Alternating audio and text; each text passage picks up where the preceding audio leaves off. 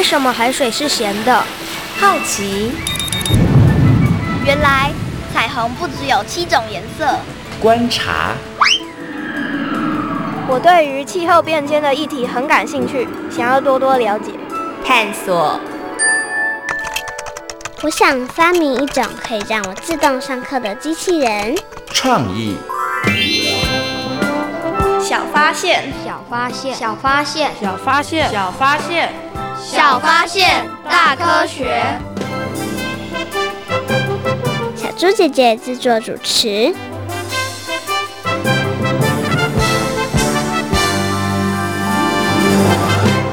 我觉得我们应该再多一些人呢。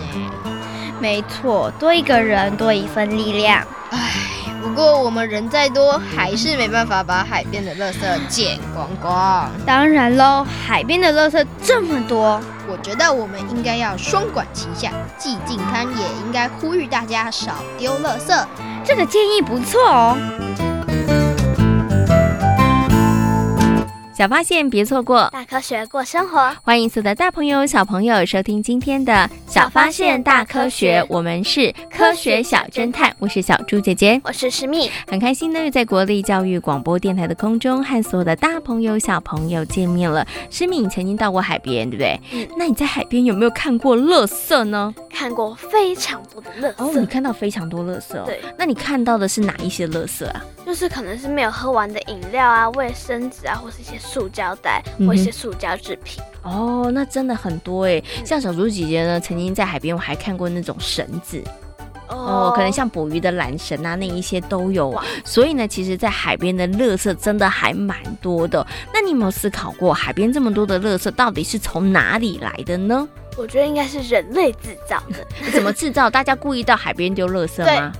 哦，真的。我觉得有些人会这样子，嗯、我想说，那是海边的时候没关系，我直接丢掉就好了。嗯，所以是故意到海边丢垃圾的。也有，也有是刚好去那边旅游度假，然后就直接随手一丢。有的哦，也有可能，对不对？那另外呢，还有可能就是，其实它可能也是因为洋流或是海浪，然后在海面上飘过来的，对，对不对？那你觉得这些垃圾会不会影响海洋呢？会，嗯。会造成哪些影响？应该就是可能会让海洋的生物无法继续生存。嗯哼，然后就是可能肚子里面有很多塑胶制品，然后因为塑胶也没办法化解，所以有可能会造成地球的一些垃圾。嗯，OK，对，没错。其实啊，这个海洋里头的垃圾呢，其实真的会对于海洋生物造成一些影响。嗯、相信呢，之前大朋友跟小朋友应该都有看到新闻，就是海龟的肚子里头有塑胶吸管，对不对？哦，看起来真的是很难过的一个新闻哦。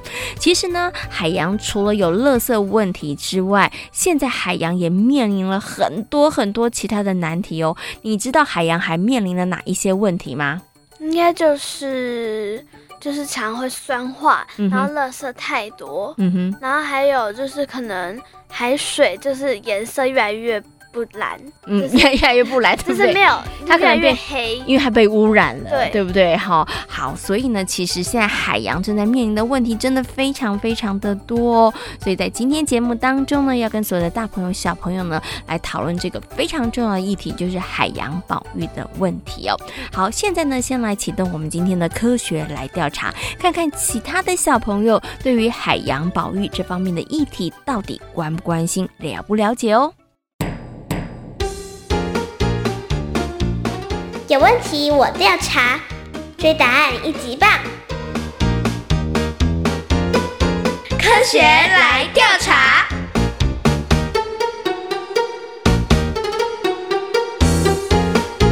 科学来调查，总共设有三道关卡，闯关成功就能获得最高荣誉——海星奖。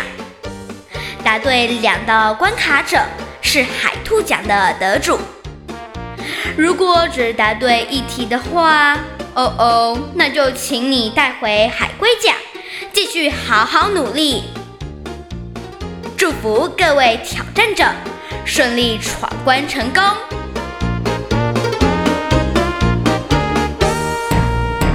科学来调查，大奖带回家。今天呢，有两位同学要来参与我们的闯关活动。那他们到底能不能够把我们的最大奖海星奖带回家呢？等会大家就知道喽。先请两位同学来自我介绍一下。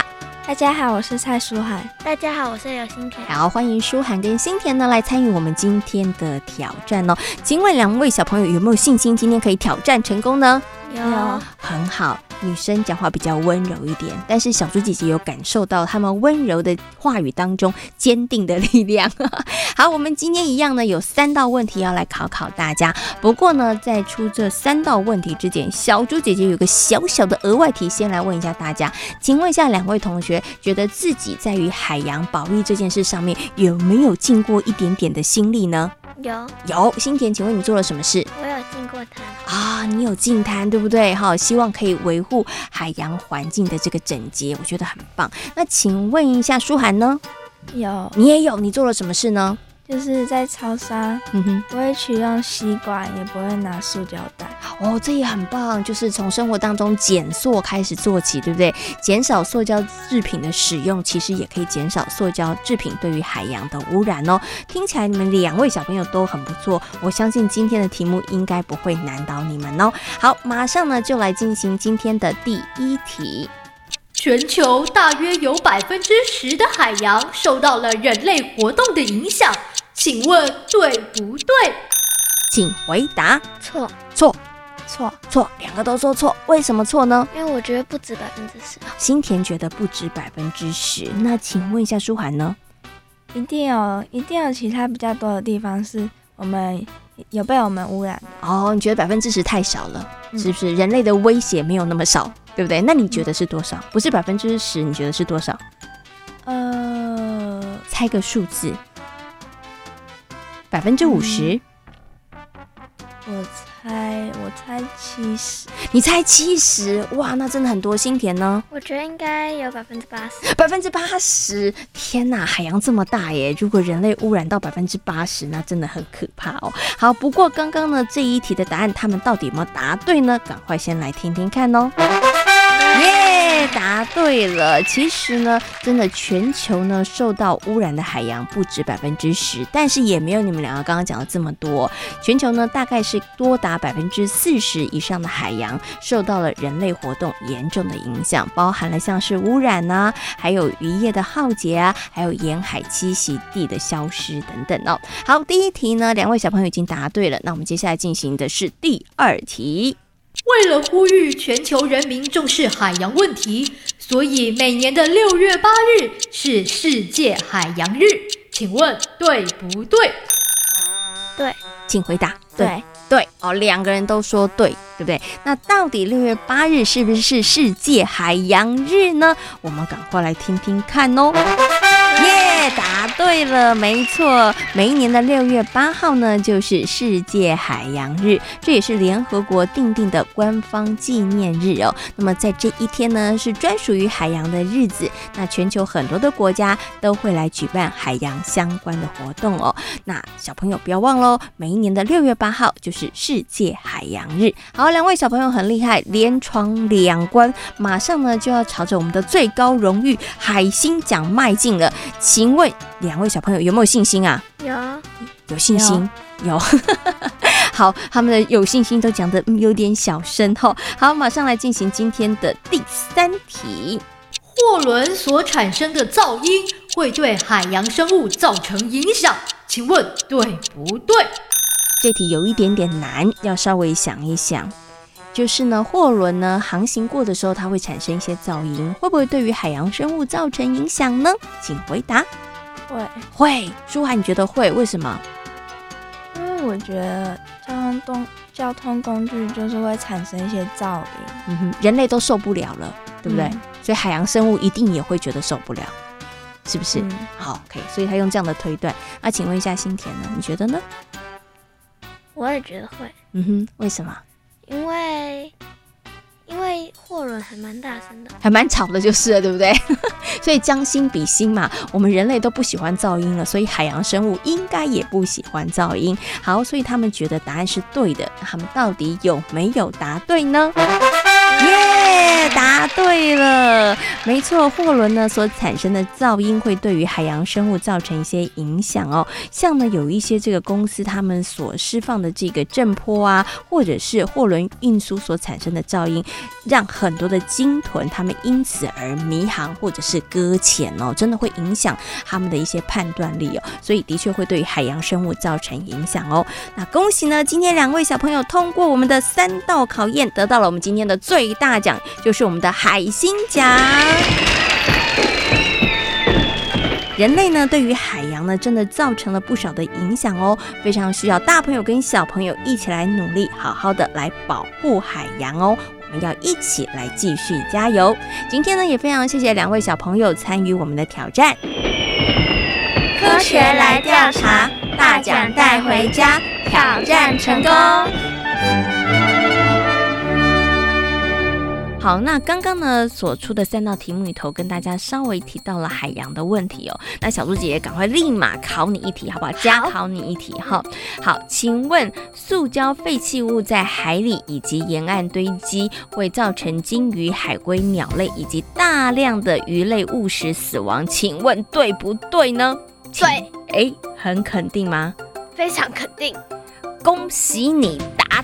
对了，耶、yeah，很厉害哦。其实真的非常的严重哦，因为啊，根据一个研究统计，你知道吗？全球有百分之九十的海鸟，它们都曾经把塑胶制品吃下肚子里头去哦，真的好可怕，很可怕，对不对？然后呢，预估到二零五零年的时候，将近百分之九十九，也就是说呢，世界上几乎每一只海鸟都曾经吃下过塑胶垃圾，可怕。对这个问。问题真的非常严重，对不对？所以大朋友跟小朋友真的一定要好好重视这个问题。所以在今天节目当中，要跟大家好好来谈谈海洋保育哦。那请问一下石敏，关于海洋保育，你有哪一些想要知道跟了解的呢？我想要知道海洋保育，如果是我们小朋友该怎么做？哎，小朋友到底可以做哪些事情呢？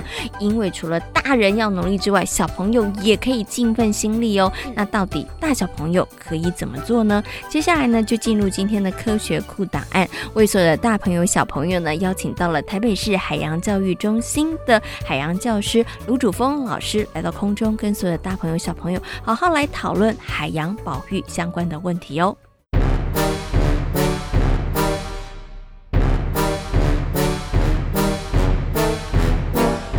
科学库档案。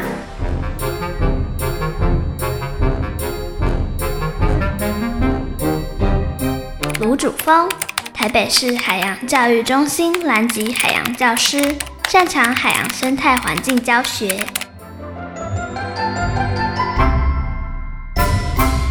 在今天科学库档案的单元当中呢，很高兴的为所有的大朋友小朋友呢，邀请到了台北市海洋教育中心的海洋教师卢主峰老师来到节目当中呢，跟所有的大朋友小朋友呢一起来谈谈一个非常重要的议题，就是海洋保育。Hello，卢老师您好。呃，你好，小猪姐姐。嗯，卢老师是一个很喜喜欢亲近大海的人哈。小猪姐姐有个问题想请问一下卢老师，卢老师会觉得现在海洋的问题很多吗？真的蛮多的，哇，蛮多问题的哦。对对对。那请问一下卢老师，海洋到底出了什么问题？他到底生了什么病呢？呃，第一个就是所谓的保育保育的问题，在国外很多的保育区是不能够捕鱼，嗯哼，不能够玩水。那能够玩水的，他就一定限制你有什么条件才能够玩水，什么条件才能够抓特定的鱼。抓多大的鱼？嗯哼。可是，在台湾保育区，哇，我们的渔业署公布的答案是，哇，台湾有四十七 percent 的海域都是保育区。嗯。可是，实际真正在保育的只有百分之零点二而已。嗯，所以就是它有明文规定，但是执行率没那么好，没那么好。嗯、是，嗯。嘿，那这些保保育区为什么要需要保育区？很简单，因为如果你今天不保护这些东西。第一个，未来你的子孙可能看不到，嗯，那你可能会说啊，那我比较自私一点，我可不可以我不要让这些人看到啊？嗯，可是你要想哦，就是如果你的子孙看不到，他可能也活不下去，嗯，因为全世界有二十 percent 的人是靠吃海鲜为生的。OK，所以就不止没有鱼吃，它可能有一些人的生计也会出了问题，对，有一些人对不对？好，好，所以刚刚卢老师讲海洋说什么问题？第一个问题就是保育的问题，好，就是人类可能没有节制，嗯、然后可能捕捞了太多的海底里头的生物。那除了这个之外，海洋还有面临哪些问题呢？呃，还有就是污染，还有开发的问题。那所谓污染，比如说排放的废水，那么排放到废废水，这些废水不单单只有指像是所谓的工业废水，也有像是所谓的热废水，嗯，像是电厂出来的，嗯，会他们因为要抽冷却，所以把海水抽进它的机器里面，让让管线冷却，可是抽出来的水不好意思，它就变热了。哦，抽进去冷水，排出来是热水。对对对。嗯那抽出来的热水，你说啊，那这样子我不刚刚好可以去洗三温暖？嗯，哎，不好意思，你可以洗三温暖，不代表鱼可以洗三温暖啊，鱼可能就被煮熟了。对呀、啊，因为海水变热了。对，对那首当其冲最有名的就是核三厂，嗯哼，垦丁的核三厂，那它所造成的影响就是当地的珊瑚啊、呃，可能每年就固定白化。嗯，为什么白化？温度上升，珊瑚的共生藻没办法存活。它就会消失，死掉。哎、嗯，那死掉的时候，你会说啊，没关系。可是我们大气地球有一部分的氧气是由珊瑚所提供的。嗯嗯嗯。所以事实上这就很严重的一个问题。所以其实现在海洋面临的问题真的很多，所以难怪刚刚卢老师会叹了一小小口气。哎，真的问题很多哈，也包含了污染、开发的问题，还有保育的问题。哈，好，那有这么多的问题。小朋友会想说：“那请问一下卢老师，我们可以怎么做呢？我们真的也很不希望我们的海洋，然后以后变得没有这些可爱的生物，或者是我们美丽的海洋被破坏。那小朋友他们可以做些什么呢？”我们会给出三个东西。第一个叫做最近所谓所有学校都很夯的，叫减塑。怎样减塑？少用这些东西。我可以选择带环保的筷子、环保的水壶。哎，那这些东西都有办法减少所谓的塑胶垃圾。第二个，也就是海鲜指南，我们要吃对鱼，选对鱼。那最后一个是最难的东西，也就是保育区的成立最难推广，所以它必须得要先满足前面两个。嗯哼，减塑海鲜指南，你产生感情之后。哎，他就啊，原来我海洋这么漂亮，嗯，所以他就会开始想要去保育。那其实呢，海洋的保育真的要大朋友跟小朋友大家一起来做哦，这个美丽的海洋它才不会消失哦。那今天呢，也非常谢谢卢老师在空中跟所有的大朋友小朋友所做的分享，谢谢卢老师。好，谢谢小猪姐姐。小猪姐姐，我真的超级喜欢海洋的。为什么诗蜜这么喜欢海洋呢？之前我到冲绳石垣岛那边的时候，就看到哇，它的海水真的好清澈，嗯、然后我就觉得哇，海海洋真的很漂亮，很美丽，对不对？嗯、可是如果大家再不赶快努力好好爱护它们，真的这个美丽的海洋它会变色哦。对，对，而且其实好多的海洋生物呢，它们可能真的会活不下去哦。嗯、那在今天节目当中呢，也跟所有的大朋友小朋友。讨论到这个非常重要的议题，就是海洋保育哦。那刚刚呢，其实卢老师有跟大家谈到了大朋友小朋友面对海洋保育里头可以怎么做？请问一下，小朋友可以怎么做呢？要减少塑胶制品，然后吃海鲜的时候要注意，然后也不要过度捕捞。哎，没错，这个是很重要的哈。嗯、那海鲜指南的问题呢，我们之前在节目当中跟大家讨论过了。对，所以大家呢，就算要吃海鲜，要吃鱼类，也要聪明的吃哈。希望呢，在吃这些鱼类的时候呢，也可以好好的保护海洋哦。那另外呢，其实刚刚卢老师有提到了一个很重要的事情，就是很希望可以设立这个保育区，可以真的好好来保护我们海洋里头的一些生物哦。海洋呢，真的有非常多的资源，但是呢，如果人类没有好好的珍惜，没有好好的爱护它，还是呢没有节制的一直去利用或是污染的话，很快的这些资源都会消失了。所以真的很希望所有的大朋友有跟小朋友都可以一起来好好的爱护我们的海洋哦。那做好海洋保育的工作，真的需要大家一起来。接下来呢，就要进入我们今天科学思多利的单元，要跟大家呢来分享一个呢一直致力于环境保护工作的团体——绿色和平组织的故事。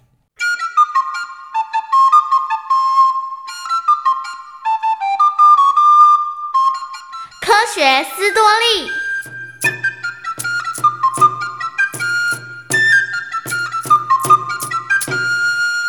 色和平组织是由吉姆·波伦和其他四个人共同创立，由大卫·麦格塔特打响知名度。大卫·麦格塔特是一九三二年出生于温哥华的加拿大人。一九七二年，法国在南太平洋穆鲁罗瓦环礁进行核子试爆。你有听到消息了吗？法国居然要进行核子试爆！哎，一直以来，我们为维护地球的环境而努力，但人们却不停地破坏。我们一定要想办法阻止。我们有能力阻止吗？恐怕我们做再多的事都是以卵击石。不，一定会有解决方法的。为了阻止法国进行核子试爆，大卫·麦格塔特搭乘了一艘命名为“绿色和平三世”的渔船。直接在海上向法国军舰抗议。有艘渔船在核子试爆的范围内。是哪里来的船呢？船上写着“绿色和平三世”。呃，船上的人不停地喊着要我们停止核子试爆。难道不能想点办法吗？呃，我们有试着强制驱离他们，不过效果并不好。船上的人到底是谁？为什么要这么做？后来，大卫·麦格塔特激进的手段，成功的阻止了法国的核子试爆。之后，他仍然冒着生命的危险，以各种激烈的手段抗议各地的核子试爆。因为大卫·麦格塔特强烈的抗争行为，也让绿色和平组织闻名全世界。我真是佩服他们的理念。你指的是绿色和平组织吗？嗯。为了地球的环境，每个人都应该尽一份心力。虽然是环保运动，不过我觉得绿色和平示威活动非常激进。哎，之前有人为了反对开发森林而将身体捆绑在树上。哈，这这也太危险了吧？是啊，为了捍卫自己的理念，这群环保人士可是卯足全力。不过，为什么要用这么激进的方式呢？唉。也许啊，真的是要用这种方式才能唤起大家的注意呢。你这么说好像有点道理，但我真的觉得太危险了啦。当绿色和平组织名气越来越大，投入环保工作的人员也越来越多。后来，总共在四十多个国家设有分部，共有两百八十万名的民众加入。在人员众多的情况下，绿色和平组织能够从事的活动比以前更多、更专业，像他们开始阻止捕鲸，避免过度土地开发。绿色和平组织的成员会站在鲸鱼和捕鱼船的中间，好阻止渔夫们捕鲸。另外，他们也会买下一部分即将开发的土地来阻止施工。为了坚持环保。他们采取政治中立，不接受政治的援助。我觉得他们的手法太激进了。听说有不少的成员在示威活动还有激烈做法下受伤，或者是失去生命。哎，唉，这可能也是不得已的手段吧。否则，大家怎么会关注到他们抗争的焦点呢？可是这么激进的手法会获得认同吗？由于做法太过激进，所以有人认为绿色和平组织是一个非理性的组织。为了得到更多人的认同以及加入，后来绿色和平组织决定用更科学、更有效率的方式来进行抗争。他们决定，只要有人破坏环境，绿色和平组织会把真相散播到世界各地。太可恶了！俄罗斯居然把核废料丢在东海，真是不应该。不过，这种事情怎么会被揭露啊？这不都是秘密进行的吗？是绿色和平组织运用高科技设备揭露的。也正因为如此，我们才能知道这种可恶的行为。除了抗争活动之外，绿色和平组织也从各个方式推展绿色生活。例如，他们推广多搭乘大众交通工具，以及使用可回收的环保产品，也让一般民众更关心环境问题。东西都准备好了，嗯，待会儿啊，我们可要好好的宣传哦。没错。其实啊，只要大家在日常生活中多用点心，自然就能实践绿色生活喽。嗯，像我啊，今天就是搭乘大众运输工具来的，而且你看，我还自备环保杯，尽量不使用塑胶袋。你根本就是标准的模范生嘛！等一下跟民众宣导的时候，你就多讲讲自己的经验。没问题，爱护环境啊，要从每一个人做起。现在一谈到绿色和平组织，许多人会立刻联想到环境保护的问题。事实上，绿色和平组织进行的一连串活动，也让制造业者开始关注，同时制造环保产品，而各国也相继增加与环保相关的预算。太好了，有关禁止核子试爆的条约也在联合国大会上通过了。今后要禁止核开发与核子试验，也不允许在地球上进行试爆。没错，环境的维护真的需要大家的努力呢。没错，现在世界已经不能再进行核子试爆了，我们要朝向下一个目标一起努力。目前，绿色和平组织关注在能源革命、保护海洋和森林、改善环境污染。管理食品安全与农业工作及推广环保观念，希望在众人的努力下，世界的环境能够越来越好。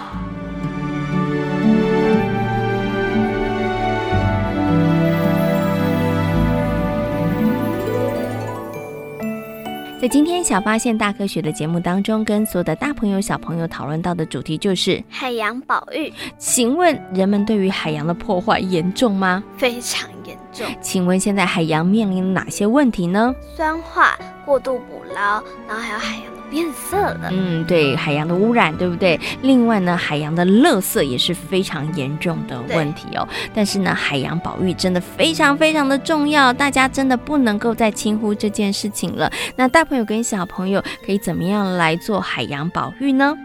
就是要不要过度捕捞，然后也减少塑胶制品，然后也在吃海鲜的时候要注意。嗯，然后到海边，所以不要丢垃圾。嗯，对，这一些事情，相信大朋友跟小朋友在日常生活当中，大家都可以做得到哦。只要我们多留心、多注意，其实海洋的伤害就可以少一点点哦。小发现，别错过。大科学过生活，我是小猪姐姐，我是诗蜜。感谢所有的大朋友、小朋友今天的收听，也欢迎大家可以上小猪姐姐游乐园的粉丝页，跟我们一起来认识海洋哦。我们下回同一时间空中再会喽，拜拜。拜拜。